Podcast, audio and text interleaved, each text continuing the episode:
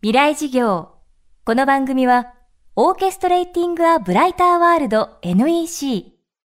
暮らしをもっと楽しく快適に、川口義賢がお送りします。未来授業月曜日チャプター未来事業。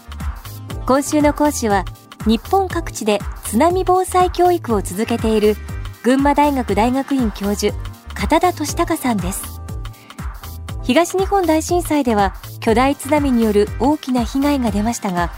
片田さんが防災教育を行った岩手県釜石市では99.8%の児童生徒が無事でした。子どもたちの頑張りが大きいという片田さんですが釜石ではどんな防災教育が行われたのでしょうか。未来事業今週は生き抜くための防災教育と題し命を考える教育の最前線を探っていきます。初日のテーマは津波天然湖の真髄。まあ、釜石はですね東日本大震災の8年前から実は防災教育に入ってたんですね。それには一つ理由があります。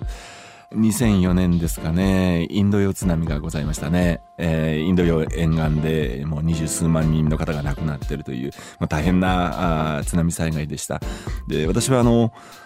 アメリカの調査チームに入ってですね、被災地インドへ行ったんですね。ちょうどインド洋の対岸になりますよね。あの、バンダーチェだとかインドネシアの。で、そこへ行きましたらね、えーまあ、日本のようにすぐに救援の入る国じゃないもんですから、そのままあっちこっちでご遺体がそのままなんですね。こんなことがあろうことかという被災現場に接し、そして津波というものはいかに悲惨かということ、まあそれはもちろんなんだけども、それ以上にですね、災害で人は死んじゃいけないっていう思いが僕の中に非常に強く湧いたんですね。でも、はたと考えれば、日本も間もなく津波が来るとずっと言われ続けていて、で特に、まあ、三陸沿岸についてはですね、あの宮城県沖の場合向こう30年の間に99%と言われていてもうあのもうその時を迎えてるわけですね。しかし間もなくだと言われている割にはですね時々津波警報も出てた。そして避難勧告も出てたんですけども逃げないっていう報道ばかりなんですよ。私は防災の研究者ですからこの現実を放置していいのかっていう思いが強くてですね釜石、そして、紀伊半島では尾鷲を中心に、まあ、防災の活動に入ったんですね。でもですね、釜石の宇野住まい小学校へ行きまして、少し早く行ったもんですから、校庭で遊んでる子供たちに、ね、ここ昔から何度も津波来てるよね、知ってる？って聞いたら、子供たちはみんな知ってるよって。で、じゃあさ、君どこ逃げるの？って子供たちに聞いたんですね。そしたら、何の躊躇もなく答えたんです。逃げないよって。だって立派な堤防できたじゃんってのが子供たちの第一声だったんですね。だから僕は、もしもし大きい大きい津波が来た時に君はどうなるんだろうって子供たちに言ったら、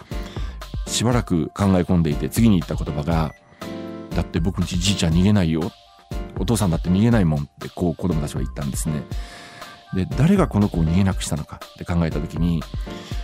僕は地域の大人たちだと思ったんですね。だって僕んちじいちゃん逃げないよって言ったんだったら、じいちゃんの背中がこの子の命を奪おうとしてる。僕は思わずですね、大人たちに襟を立たせって言いたくなったんですね。そこからなんです。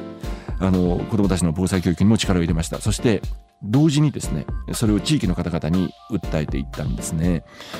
釜石の子供たちはですね、あの日、3.11のあの日、一生懸命逃げてくれたんですね。なんか、あたかも私が子供たちをそう教育したかのごとく言われてますけども、違うんですね。先生方が本当に日々日常の授業の中で子供たちに一生懸命逃げなきゃいけないということを教えてくださり、そして地域のおじいちゃんおばあちゃんもですね、一生懸命その背中を持ってこの子たちに逃げるということを教えるんだと。これがあの、釜石での防災教育の始まりだったんですね。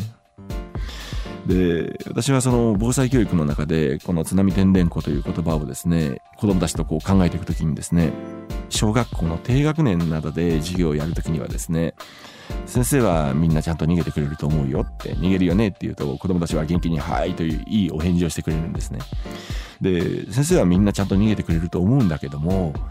みんなが逃げた後にみんなのお母さんはどうするんだろうかってこう問いかけますとね、子供たちの顔は一斉に曇ります。そして、お母さんが来ちゃうって言うんですね。で、そんな子供たちに、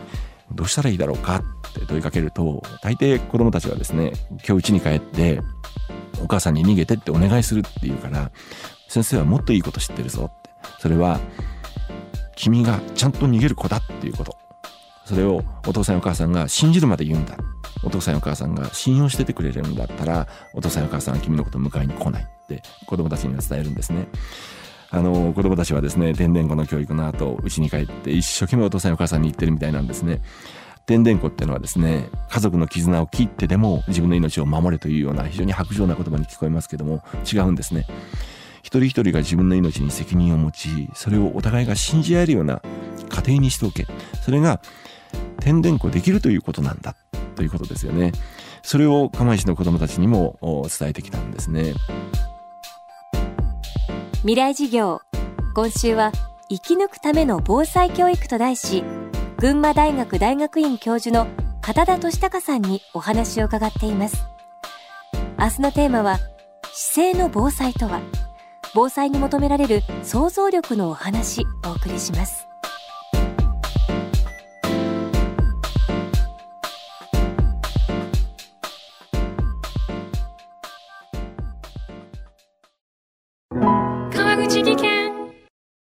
階段での転落。大きな怪我につながるので怖いですよね。足元の見分けにくい階段でもコントラストでくっきり。白いスベラーズが登場しました。